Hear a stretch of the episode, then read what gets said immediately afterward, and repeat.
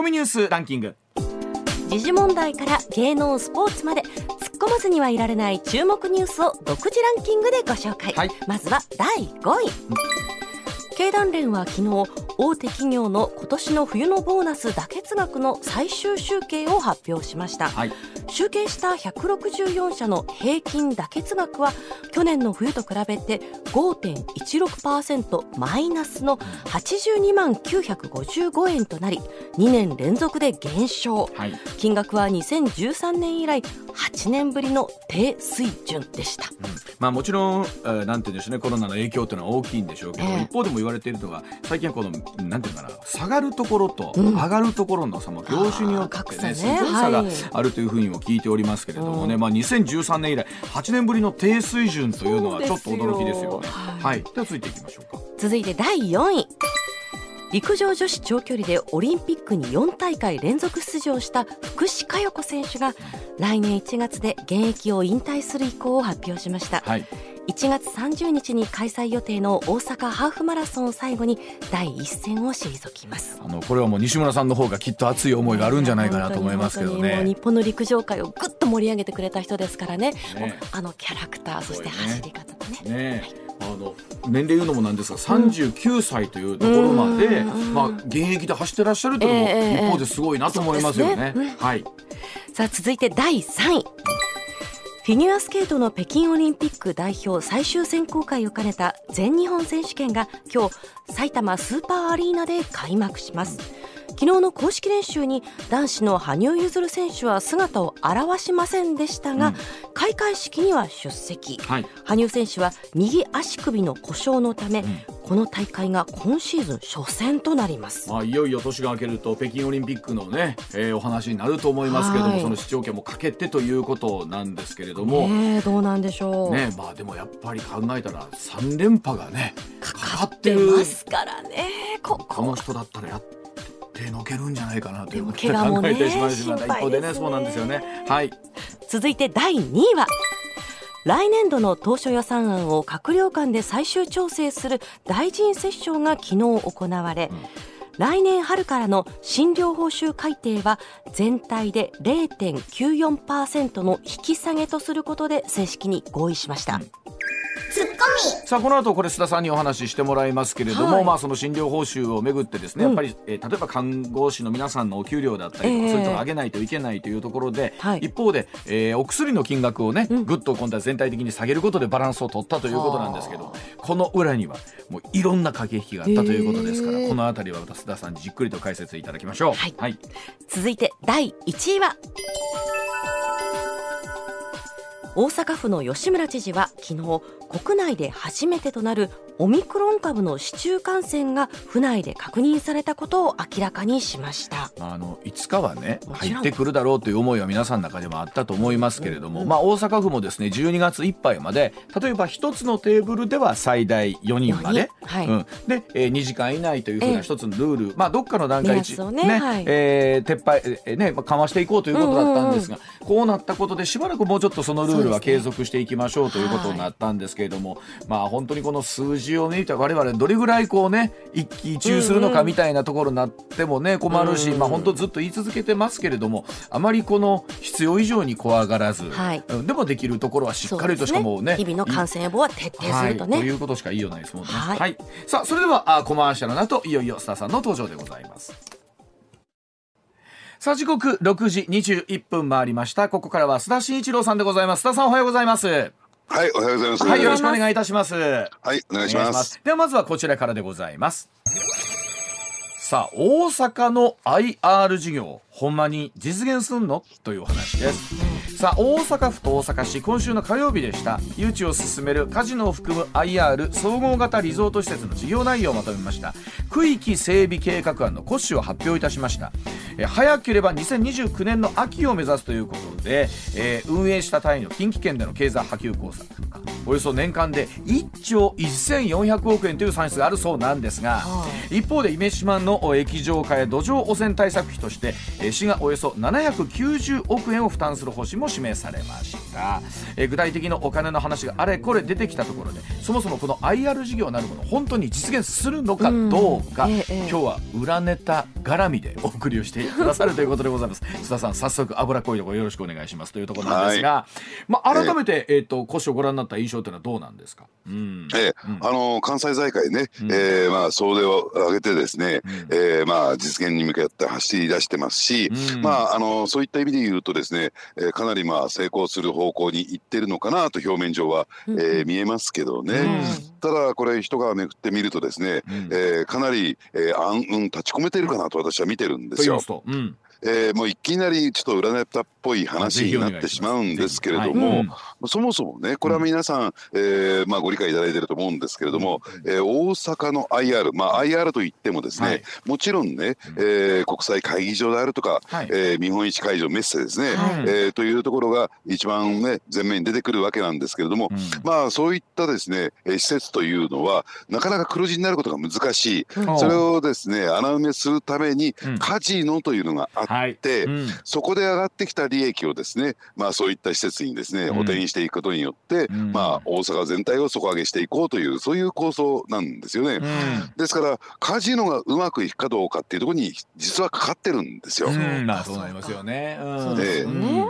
利益を上げられるかどうかにね。はい。でそうするとですね、あのーまあ、大阪だけじゃなくて日本のカジノっていうとやっぱりですね、えー中国人観光客、うん。インバウンドですね、うん。えーこういった人たちが、えーどっと日本にやってきてあるいは大阪の IR にやってきて、うん。そして、えーカジノで遊んでいただくというところが、うん。まあ一番の大きなポイントになってくるのかなと思うんですけれども、はい。まあ大阪というとですね関空があって、うん。まああの関空にはたくさんのそのね中国便が飛んでるものですから、うん。はい。まあそこからですね入り口にしてどっと入ってきてもらおうというね、そういう計画なんですけども、うん。うん。じゃあ本当にですね、えー中国人の方が退去してやってきてくれるのかどうなのか、はい。うん。私はこれ大きな疑問なんですよ。あ。そうなんですか。うんここへ来て非常にですね、えーちょっと首をかしげざるを得ないような動きが起こってきてですね、うん。それ一体何なのかというと実はですね、はい。うん。あまり注目されてないんですけどね、うん。えー11月末にですね、あのー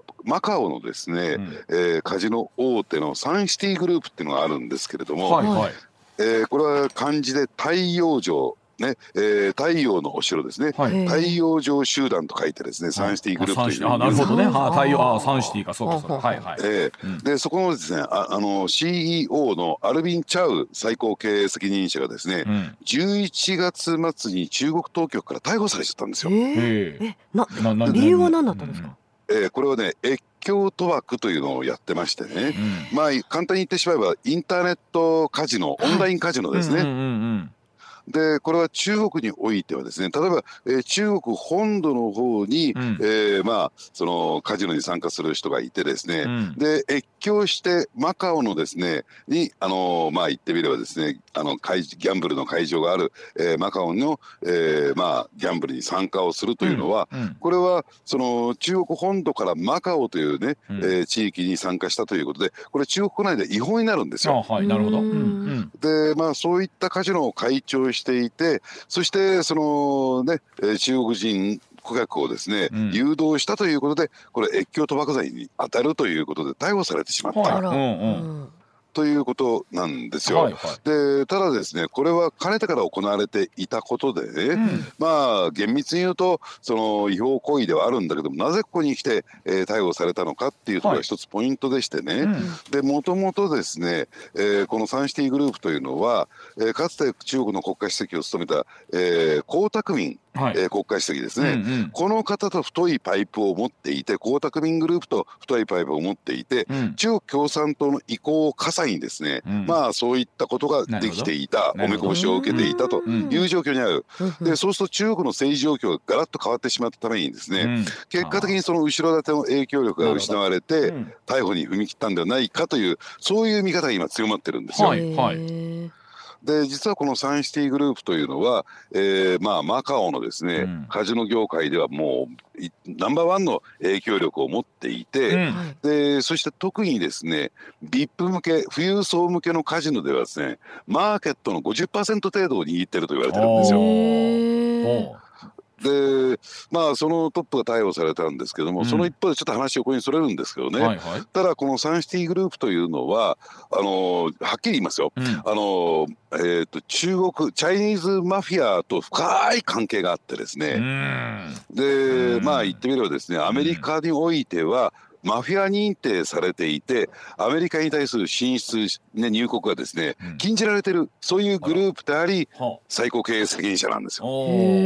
先ほど申し上げたアルビン・チャウ氏というのはね。なるほど。でもともとはですねあの日本語で 14K 数字の14に、はい、アルファベットの K ですね、はい、えー、14K というマフィアがあってですねこれは香港マフィアの、えー、まあかなり大所なんですけれども、うんうん、これがマカオに進出して、えー、マカオのカジノを牛耳ってるっていうそういう実態があるんですね。うんうんうん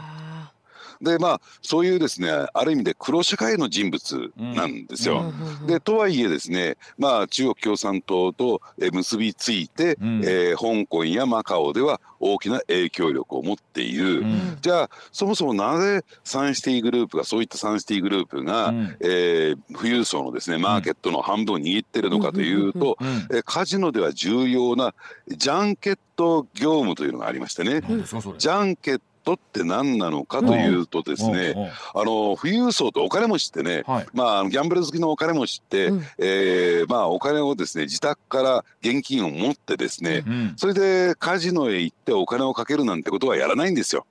要するに普通のお客さんとは違ってですね、手ぶらでやってくるんですよ。何にも持たずに、えー、主としてプライベートジェット機に乗って、うん、そして、えー、マカオへやってきて、はい、そして、えー、まあギャンブルに興じて、お金をかけて、うん、それでまあ帰っていくというね、そういうやり方をやるんですね。うんうん。でどういうふうにできそれが実現するのかというとその富裕層の人がですねどれだけの信用力を持っているのか財力を持っているのか、うん。うん、これを算定してカジノへ来た時にお金を貸し付けるんですよ。あーなるほど。はいはい、うんでお金を貸し付けて、うん、それ負けたら、うん、その自宅へ帰って、うん、それを生産する、はいはい、勝ったらまあ自宅へ、ね、戻った時にお金をかえ、ね、払い戻す、はい、あるいは、えー、まあもともとマカオに、うん、えー、お金を置いといてもいいですよ、はいはい、プールしといてもいいですよ、はいはい。うん、ということでそういった資金の融通をするというのが、うん、このジャンケットの、えー、一番大きな仕事なんですよ。なるほど。そこで手数料が入るわけですか。そうなんですね。で加えてもう一皮めくるとですね、うん、あのー、まあ言ってみればですねその、えー、ギャンブルを隠れ蓑にしてですね、うん、マネーロンダリングができるんですよ、はいはい、資金洗浄が。はい、つまり負けたことにして、えー、言ってみればですね、えー、まああのー、ね、かったことにしてですね、はいはい、それでお金をですね資金洗浄することができると。あほんまにマネーロンダリングじゃ用意たもんですね。資金洗浄。綺麗なお金に移し替える、ね、洗い直すということですよね。えそうか。でそれで、あのー、あの自分の国あるいは自宅へ帰った時に、えー、あんた負けたじゃないかっていうことでお金を受け取る、うん、そして、えー、バカを言うで勝ったということにしてですね、うん、えー、お金が出てくる。というようなですねことができるんですよ。もうそうなるとあれですよね。単純にそのギャンブルを楽しむっていう用途じゃないですよね。ええ、あのズバリ言ってしまうとお金持ちにとってギャンブルっていうのは、うん、マネーロンダリング以外は何もないんですよ。はあそうだから僕らみたいにもう1万円が10万円になったのが嬉しいとかっていう世界はもうもうビビたるもんなわけですよね当たり前ですけど。そうなんですね。はあで実はどこの国へ行ってもそうなんですけれども、うんうん、えー、カジノのですね、うん、収益の6割はこういった富裕層によってもたらされるものなんですね。まあそうでしょうね。僕らがなんぼやってもそれは追いつかんですよね。それは。100円200円ではちょっとね追いつかない。もうね相手にされてません。そうですよね。すいません、はい、僕らも場所 あんたら椅子も座りなぐらいの感じかもしれへんね。そうそうそう。ね。それで VIP はですねそんな我々みたいな庶民のですね、うん、えー、まああのお客さんと一緒になんかですねギャンブルやりません、はい、VIP 専用室というですね個室に入ってやるわけですから、はい、勝ったんだか負けたんだか本当に張ってるんだか張ってないんだかよくわからないというね状況があるわけなんですよ。そうするとねジャンケットで、えー、まあ、ね、というビジネスを成り立たせるためには、うん、そういった富裕層との人間関係コネクションがなければできないし、うんうん、でそういった富裕層がどれだけの財力を持っているのか正しくですね、うん、えー、まあ、それを見極める力がなければ、ね、ジャンケットなんていう業務はできないんですよ。うんうんでそうするとねじゃあ大阪の IR、ねえあるいはギャ、ね、カジノっていうところを考えてみると、うん、中国人がメインのお客さんですよということになってくると、うん、要するにその富裕層を連れてこられるかどうか、うん、ね誘致できるかどうかというところにかかっている。なるほどそれ誰がすんねんっていう話ですよね。そう。だから普通のですねど素人がじゃあ中国人のですね、富裕層に行って、ぜひ来てくださいって言ったら相手にされませんよ。ですよね。なるほど。だからこういったですね、えー、サンシティグループなどの、えー、ジャンケットとですね、中国のジャンケットと提携を結ばなければ、うん、仕事が成り立たないねカジノが成り立たないという状況になってる。その最大手のまあ CEO が逮捕されてしまったということで、うん、ですから本当にうまくいくんですか？と冒頭申し上げたところにつながっていくんですよ。おなんか朝からステーキ定食食べてるわ。すごいな。なるほどね。まあまああのそのそうなってくるとまあ改めてですけどもまあこれは例えばね、えー、カジノ、えー、そういったものに対して誘致の反対という方いらっしゃるっていう気持ちの方にもね、今の話とかを聞いたらちょっとやっぱり勘弁してよっていう方もいらっしゃるかもしれませんよね、うん、そうやって思うとね。そうなんですね。ただ、まあ、今申し上げたところはですね、まあ、日本においてはですね、えー、例えばサンシティグループというのは、例えば暴力団とか反社認定されてるわけじゃありませんし、でそもそもですねこのサンシティグループというのはあの和歌山の IR 構想ってあったじゃないですか。はい、ありました。うん。でこれ結局空中分解したんですけども、そこでメインの事業者として手を挙げてたと思うんですよ。じゃあなぜ和歌山の IR 構想が空中分解したのかというと、サンシティグループが撤退したから去年撤退したからなんですよ。その撤退したことの背景に、えー、例えばね、えー、中国でのそういった政変的な動きがあったのか、それとも、えーね、大阪の、えー、IR にですね、うん、何かこう入っていく、うん、ね、そういうきっかけが見,、ね、見つけることができたのか、うん、というところも一つのポイントになってくるのかなと思いますけどね。ねまあ、あの確かにそれはそういう側面というかねあるでしょうし、まあ、1兆1400億という経済効果それはお客様来られて、ね、いろんなところでっていうのはあるんでしょうけれども。そうやって考えると果たして2029年に間に合うのかどころか須田さんのお話ではできんのかどうかということになるわけですかも。そうですね、ね、ですから中国人の富裕層を、うん、えー、連れてこられる算段があるのかどうなのか。あなるほどなということは実はその当たり前ですけれども表面上だけの話じゃないところを含めたねお話がどこまで進んでるかということなんですね。やっぱりねこの裏の動きってのは非常に重要なんですよ。ね、ただね私この話してしまったためにですね、うん、しばらくちょっと大阪行けそうもないんでね。いや大丈夫です大丈夫です。はい。あの広く広くネットで拡散だけしておきます。はい。では続いていきましょうこちらでございます。さあ時刻6時35分に間もなくなります。続いてこちらでございます。さあ敗北と言っていいんでしょうか。日本一会診療報酬改定に渦巻く思惑とは？さあ医療機関にサービスの対価として支払う、えー、診療報酬なんですけれども、えー、昨日行われました令和4年度の診療報酬改定をめぐる閣僚折衝。診療報酬のうち医師らの技術料や人件費にあたる本体部分0.43%の引き上げとなりましたが、はい、実はこの改定率近年の水準以下で医師会にとっては敗北に近い結果だそうでございます。さあそもそもこの診療報酬とは一体どういうものなのか本当に須田さん幅広いなこちらも解説お願いいたします。はい、うん、あの診療報酬っていうのはですね、うん、2つの柱によって成り立ってるんですね。うん、それは今あの、ご説明いただいたように、え本体というのはまあこれはお医者さんの給料です。はい、ね、うん、収入部分です。そしてもう一つは薬価、ね薬の価格ですね。すね。はい、えー、これによって構成されてるんですけれども、今回ですね大きく焦点が当たったのは、その本体の方なんですよ。でこれについてはですねまああの当初ですね、うん、えー、まあ日本医師会などの医療業界の方はですね、うんはい、えー、プラス0.5%を防衛ラインに設定していたんです。うん最低でもプラス5%にしようじゃないかというところで動いていたんですけれども、まあ結論から言うとですね0.4%というですねところになってしまったということで、はい、まああの医師会含めてですね医療業界の方の、まあ敗北という形になったんですけれども、だからといってですねじゃあ全面的に負けたのかというと決してそうではなくてで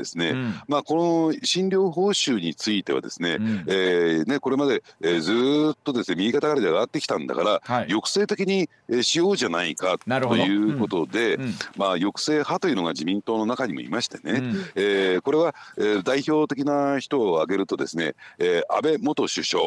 えー、そしてですね麻生副総理、うん、えー、この辺りがですね、うん、まあ、特に麻生副総裁の場合はですね、まあ、財務省がバックについている。ね。はいえー、財務省というのは、えー、医療費の抑制が不可欠と考えている、まあ、そういう勢力なんですね。でどうしてかというとですねこれよちょっとよく考えてみてくださいよ。うん、えー、先ほどですね、お医者さんの収入ですよと申し上げましたけども、はい、ここ近年ず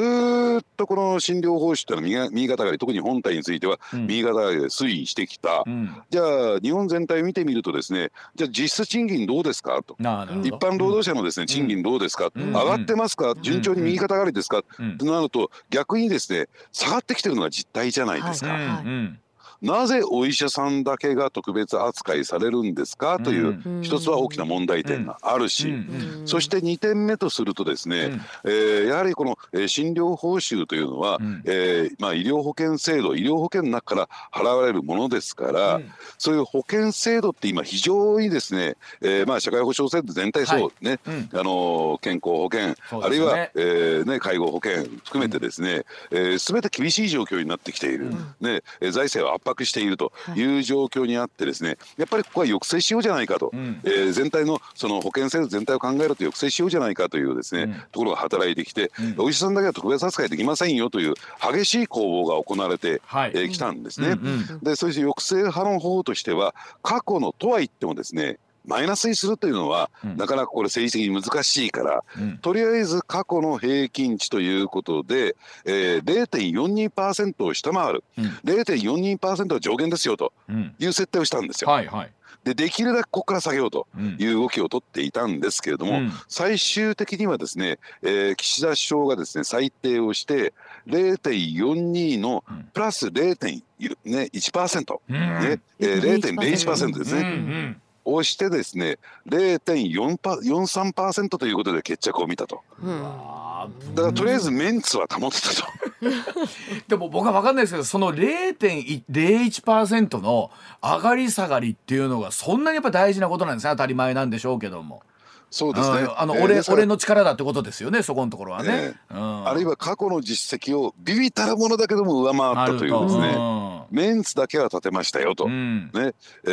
いうことなんですけどじゃあなぜそれが大事なのかというと、うんうん、これをまた選挙絡みなんですよ。ああそうですね。そうですよね。日本医師会もね。はい、そうですね。で過去ねまあズバリ実名を挙げながら説明をするとですねこういうことがあったんですね。うん、今から20年ほど前なんですけれども、うん、もうそういった国会議員の方がいらっしゃったということはね関西の人でも忘れてると思うんですけれども、うん、兵庫県は、えー、姫路を地盤とする戸井田徹さんという方がまあこれの竹下派なんですけれども、はい、まあ国会議員でいらっしゃいましてね、うん、えー、お父さんが戸井田三郎さんと言われている、うん、えー、功労族の大物国会議員だったんですよ。で現職の際現職の途中にですね、うん、えー、亡くなるということが起こってしまったためにね、うん、えー、亡くなってしまったためにですね、うん、息子さんが、うん、えー、その地盤を引き継いで、はい、え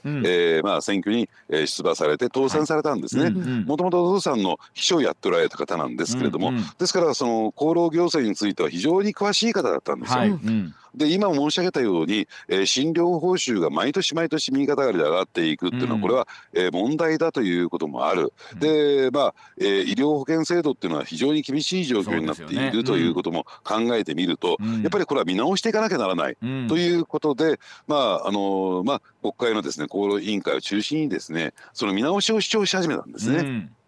うん今までのようにオートマティックに上がっていくのはおかしいじゃないかということを主張した結果ですね、日本医師会の激鱗に触れてしまったんですよ。で地元医師会がですね、えー、選挙において推薦を取り消しちゃったんですね。ああ大きいですよね選挙においてはね。うん、でその推薦をじゃあ誰に出したのか地元医師会は誰に出したのかというとその豊田さんの対立候補である民主党の旧民主党の国会議員野党の国会議員に推薦を出すというですね。ですから全国的に見て自民党の国会議員が医師会の推薦を受けられないという初めてのケースになった。でそれが理由ではないけれどもそれだけが理由ではないけれども結局豊田さん落選というねことになってしまったんですよ。でそれを見た他の自民党の国会議員はこれは大変だと、うん、えー、診療報酬なんていう聖域に手を突っ込んでしまうと、うん、えー、ね、医師会からの推薦を取り消されて選挙でこれ苦しくなるぞ。うんということを目の当たりに見てしまった、で以降ですねここについてはほとんどメスがいられないというその状況になった。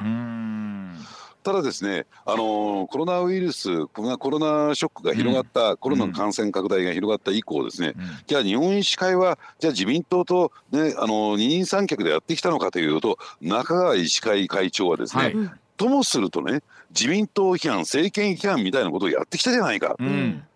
ということが安倍さん麻生さんの激励に触れてしまってなるほどなるほどそっちがそうならこっちもこうだぞと。うん、ででもそうは言っても今年の来年の7月には参議院選挙だってあるんだからというのが岸田さんの本音なんですよね。となると岸田さんもメンツというか玉虫ぐらいにしといた方が。うん、ええ、何かとこ後々は楽楽というかね、うん、ええ、ちょっと気が使ってますよっていうのをね、示さないと、そうなんですね。で医師会がそっぽ向いてしまうと、えー、参議院選挙だってちょっと厳しい状況にだってなりかねないんだから、まあここはまあまあまあまあということで0.01%プラスにしてあなた方のメンツは頼みしましたよ。中川医師会会長の顔は潰しませんよ。プラスになったからいいじゃないですか、というのがこれ新実態なんですね。でもこれとばっちりというとなんですけどね。例えば薬価の方を1.37でしたっけ、うん、引き下げることによっておそらくバランスしたんだとは思うんですけどもそうなってくると今度はなんだろう医薬品メーカーの皆さんとか今度大変ですよね。うんうん製薬メーカーさんはね、ね、うん、だからそれについては別に、ね、あの補助金などを出すにしてですね、うん、この診療報酬という点ではちょっと泣いてもらおうじゃないかで加えてですねやっぱり薬剤師の方々、まあ、医薬品メーカーだけじゃなくて薬剤師の方々っていうのは大して力ないんだからと。選挙でもそんなに、ね、影響力ないから。まあいいじゃないかみたいなね。なんか今日脂っこいわ。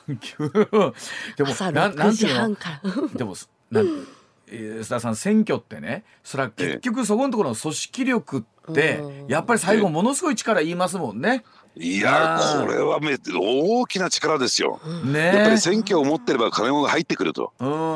えーあのまあ、もちろんそれぞれなんていうのかなこういろんな人の気持ちがある中でやっぱり医療行政よくしてほしい、まあ、よく言うとですけれども、うん、えそういう人たちがやっぱり推薦をするということだったりするわけですから行為として別に不適切な行為というわけじゃないですもんね当たり前ですけどね。うん、そうですね。ただその診療報酬をめぐる攻防の裏側にはね、その医療を良くするとか、ねうん、保険制度をなんとかね維持していくとかそういうね大義名分で考えてるわけじゃないということなんですね。ねいやなんかそうやって考えると夏の参院選また考えるわ、はい、という話なんですが おそらくそのお話にもなってくるでしょう、うん、え憲法についてのお話お知らせ挟んでまた須田さんに解説していただきたいと思います。須田さんまた引き続きよろしくお願いいたします。はいお願いします。上泉雄一のエーナー MBS ラジオがお送りしています。さあ時刻6時52分ありました。引き続きスターさんに解説をお願いします。続いてはこちらです。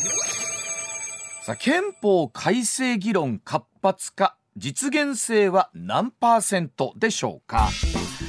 えー、さあ今月開かれました衆議院の憲法審査会。各党が意見を述べる自由討議が繰り広げられたほか、えー、自民党の憲法改正実現本部会合に出席した岸田総理。9条への自衛隊明記など自民党改憲案4項目について、えー、極めて現代的な課題だと述べまして党の勢力を結集し改憲を実現するとの思いだと訴えるなど憲法改正議論が活発になってきている印象なんですがさあ果たして須田さんその可能性というのはどれぐらいなんでしょうかというお話でございます。さあ、はい、どうでしょうか、うん、改めて、うん、あの現状現時点で考えてみるとですね、うん、えー、可能性ゼロパーセントです。はっきり申し上げて。ゼロパーセント。はい。あのー、相当難しいんだろうなと思いますね。うん、それはどうしてかというとですね、はい。うん、えー、国会の議論のあり方っていうのをちょっと考えってみるとですね、うん。まあ、そういう結論が出てくるんですね。はい。でこれなかなかですねあまり、えーね、メディアがね、えー指摘するところではないんですけれども、はい。あのそれどういうことかというとですね、えー国会の議論における少数意見の尊重これ少数意見の尊重というのは今日のキーワードになってくるんですけれども、うん。えーこれがどういう形でね、えー国会の議論の中で、えー実現されているのかっていうところを考えてみたいと思うんですよ。あのー少数意見を尊重しなければね、うん。えー数の力だけでさまざまな法案であるとかうん。提案が通っていくということになると、うん。別に議論なんかしなくてもいいじゃないですか、最初から、え結論が決まってるわけですからね。うん。でじゃあどうやって少数意見が尊重されているのかというと、うん。まあ、憲法審査会というのも、えー数ある、えーまあ、国会のですねこれ衆参両院にあるわけですけれども、うん。委員会の一つなんですよ。はい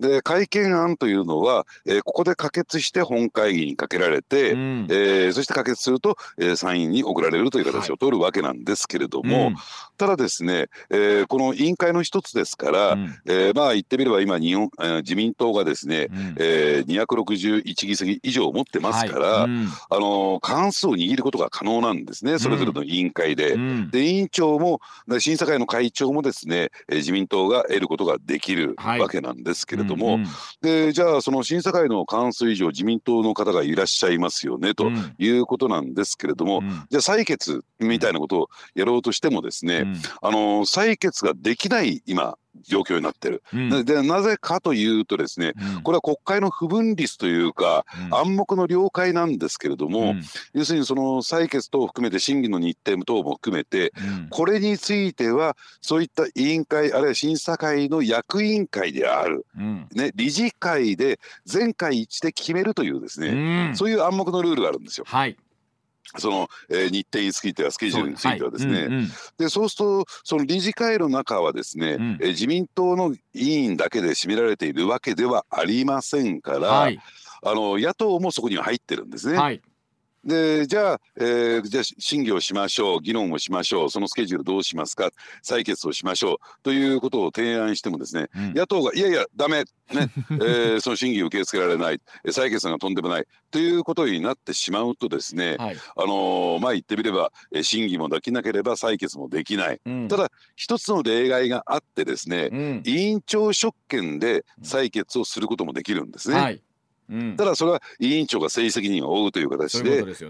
ー職権でできることができになっている、うんうん。うんただしそれをやると何が起こるかというと、うん。強行採決ということですになってしまうんですよ。イメージが良くないですよね。うん。そうなんですね、うん。反対とか言って野党がですね、はい。で採決に移りますというとですね、うん。えー委員長のところにダダダダと流れ込んで実力で、ねえーそれやらせない口を塞ぐ、マイクのスイッチを切る委員長どっか連れて行っちゃうみたいなこと やるわけなんです。やります。ただあれやっても意味ないんですよ。うん。もうだって委員会のメンバーの数ってのは分かってるわけですからそうですね。別にマイクのスイッチ切ろうが口塞ごうでですね、はい。これによってで可決とみなしますっていうなってしまえばですね、はいはい。可決になってしまうわけですみんなから。立ってはりますもんね。その場でね起立賛成の起立してますもんね。うん。ええただあれをやった場合にこれをですね肉ずれと称してですね、うん。あの非常に不格好な形でのうん。可決になってしまって、ですよね。やっぱりこの特に憲法なんていうことになってしまうと、うん。最終的には国民投票をしなければならないわけですから、うん。やっぱり静かな環境の中でね要するにあんなぐちゃぐちゃな状況の中でっていうのは、うん。とてもじゃないけど馴染まないというのはこれ自民党の国会議員の、ねえー方々でもそう考えられてる方多いんですよ。うんうん。だからやっぱりそういった意味で言うとあんな強行採決的な、えー強行突破をやることなくですね、うん。えー粛々とやっぱり採決をするということが求められているんですけれどもじゃあじゃあその理事会で了解取れるのかどうかっていうとやっぱり野党がいかに、えーね、議席数は少ないと言っても理事にいるわけですから、はい。その野党が首を縦に振らなければうん不可能なんですよ。だからそうやって思うとかなり手前の作業の中ですよ国民投票とか行く前の作業のところで相当なハードルを超えていかないと議論にすらならないということですよね。そうなんです。うんそうなんです。うんでそうするとやっぱりこういうね、えーところに関して、えー実態に関してですね、うんで有権者どう考えてるんですか、はいそうですね。うんおかしいじゃないか、ということでやっぱり、えー、野党が議席を減らして、議席を減ったことによってあそうかと国民求めてるんだ。とここはちゃんとした、えー、対応をしなきゃいけないなっていうところにならならない限りですね、うんうん、やっぱりあの私は採決にも至らないんではないかなと議論もできないんじゃないかなと思いますけどね。あのもちろんこれ自民党の党勢でもあるわけなんですけれども会見ということに関してはね。ただ、ね、なんて言うんでしょう。このまんまの状態であの、ぬるぬると進んでいくのが誰も傷つかずに済むみたいなところあるんでしょうねと思ったりするんですよ。そうなんですよ、うんうん、一番居心地がいいところではないのかなと。ね、でいや多分自民党としてもいや我々なんとかねなんとか変えたいと思ってるんですけどそこのねっていうねあの憲法審査会のまずハードルがなんて言ってるといいですしいや、ええ、で一方で野党は野党でその状況がある限り強行採決今のようにないということはこの状況がしばらく絶対続きそうですもんね須田さん。そうなんですね、うん、あのですからそこで変にね折り合って、うん、じゃあ、えー、議論しましょう、うん、ね、採決 OK ですよということになってしまうとですね、うんうん、やっぱり野党を応援していた人たちどうなってんだと。そうなりますよね。ね。ね、憲法改正賛成なのかお前たちはみたいなことになってしまいますから、絶対これ折り合わないじゃないですか、えー、そうなんですね。だから堂々巡りがずっと続いていくと。ねいや、ええ、そんなじゃあすみません。あのー、時報を挟んだ後もう少しこの話、えー、まとめていきたいと思います。一旦7時のお知らせでございます。増田さんねここ数年その憲法改正ということについては、まあ、もちろんいろんなご意見ラジオを聴の皆さんの中でもあるんですけれども、はい。はい、さん例えばそのいくらじゃあそれでいうと議席数が3分の2をね超えてきても、うん、あの3分の2超えてるからすぐその議論になるかっていうとなかなか今の話聞いてるとそうはならないということですよね。そうですね。あのですから、えー、衆参両院で3分の2以上問えば、発議というね、えー、ことができるわけなんですけれども、まあ今申し上げたような状況がある限りですね、3分の2超えても難しい。だから私も思うんですよ。あの自民党だってある意味で覚悟はあるんですかと、要するに、えー、憲法改正を、えー、争点に掲げてですね、やっぱり選挙やるべき国政選挙やるべきなんですよ。なりますよね。うん。ね。うんうんうん、あのいろんなですね争点をですね並べ立てるんじゃなくて、まあ、国政っていうのは、えー、別に憲法改正だけであるわけじゃありませんよ。もちろん、うん、だけどもそれをメインに据える形で、うん、えー、例えば来年夏7月に参議院選挙があるんですから、うん、そこにですねじゃあやっぱりこれを大きく争点に掲げて、うん、えー、国民に信を問うという形を、えー、自民党はできるのかどうなのかっていうところにもかかっている。ただ自民党だってあの、えーね、憲法改正に対しては消極的で、まあ、可憲憲法を加えるということで可憲ということを主張している連立パートナーの公明党、うん、ここをじゃあ解き伏せることができるかどうかというポイントもあるんですよね。いやでも、あのー、そうやって思うとなかなか例えば変えたいと思う方にとってみればハードルの高い作業でもありますし、えー、もうちょっとしっかり議論したいともっとゆっくり考えたいという人にしてみればあのこの仕組みが、えー、一つこうハードルになってくれてるということを考えた時にいやでもどうですかね憲法改正というのを争点に選挙って自民党もやりきれないでしょう。やりにくいでしょうね。やりにくいでしょうやっぱり。うん、ええーうん、でなおかつその結果ですね、うん、えー、これ選挙で負けてしまったら元も子もないという部分もあるでしょうし。でまたあの須田さんおっしゃるように争点ってそこだけじゃないですしね。うんうんええー、うん国政選挙の場合ってね、うん、でもねどうしてもその、えー、自民党としてね、うん、決まあ、決闘方針に盛り込まれててやりたいんであれば、うん、私はね正々堂々とそこをね、えー、争点に掲げてやるべきだろうなと思いますけどね。うん、でそこのところでまあなんていうんですか民意も一つ見えてきますもんね新たなね。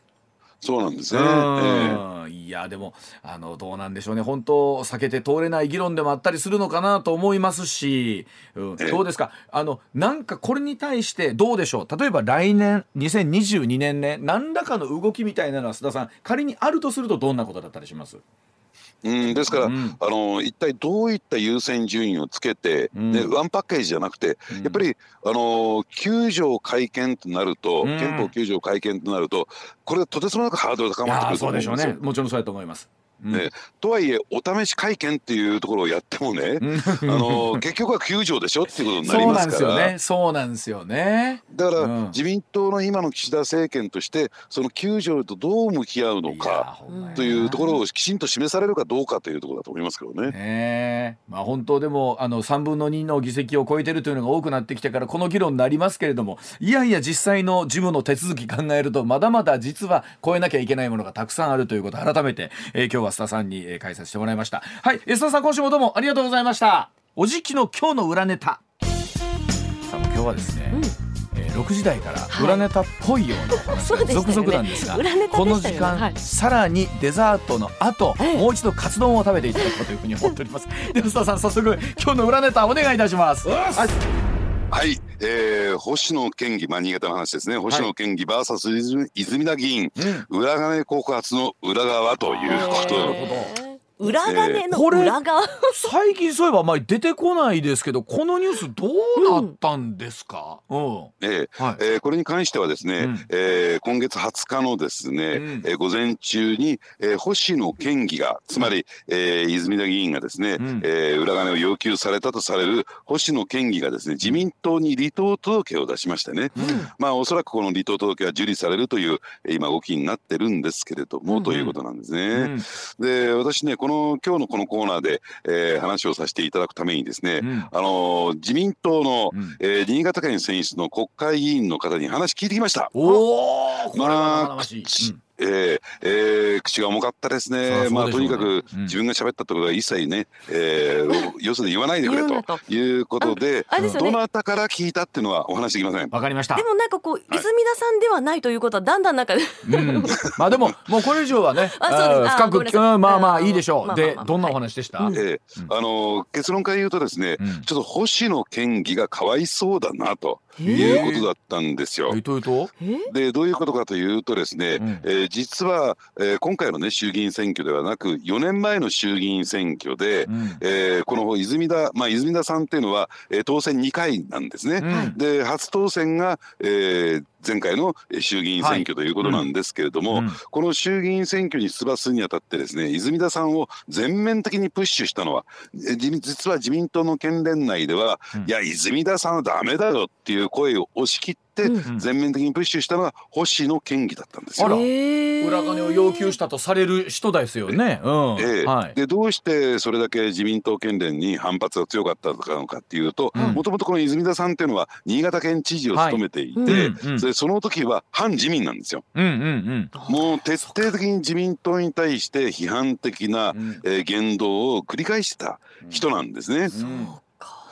うんでそういった意味で言うとですね、まあ、自民党県連とか自民党の他の、えー、県議あるいは国会議員にとってみると腹渡が煮えくり返るようなそういう存在だった。なるほど、うん。でまあそういう人をですね、まあ、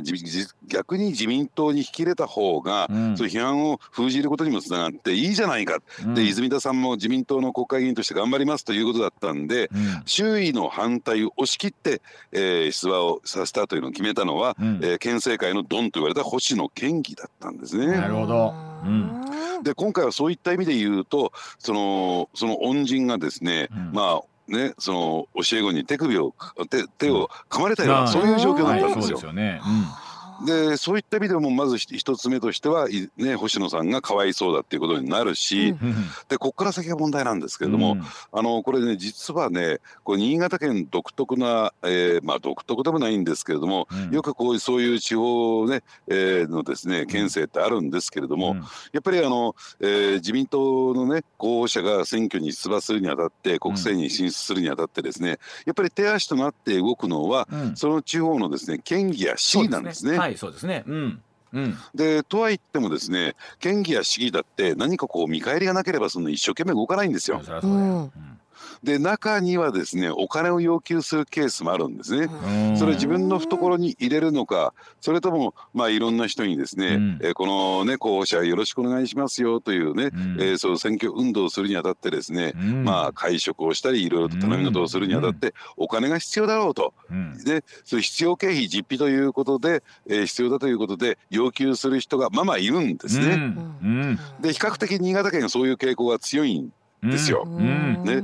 で例えばっていう点で言うと、もう今からもう30年以上前の、えー、話でね時効になってると思うんですけども、私もですねその新潟県にある国会議員のですね、えー、選挙戦の取材密着取材で訪れたんですよ。はいでそしていろいろとこう取材をしていくとですね、うん、せっかく来たんだから須田さんも運動員の人と一緒におにぎり食べてってって言うんで、うん、おにぎりと豚汁をごちそうになったんですね、まあそのことはいいのかどうかはあれですけどね、でおにぎり食べてたらですね中から五千冊が出てくるんですよ、ね、おお。ええ大丈夫です。ちゃんとあのねあのサランラップにくるまれていやそういう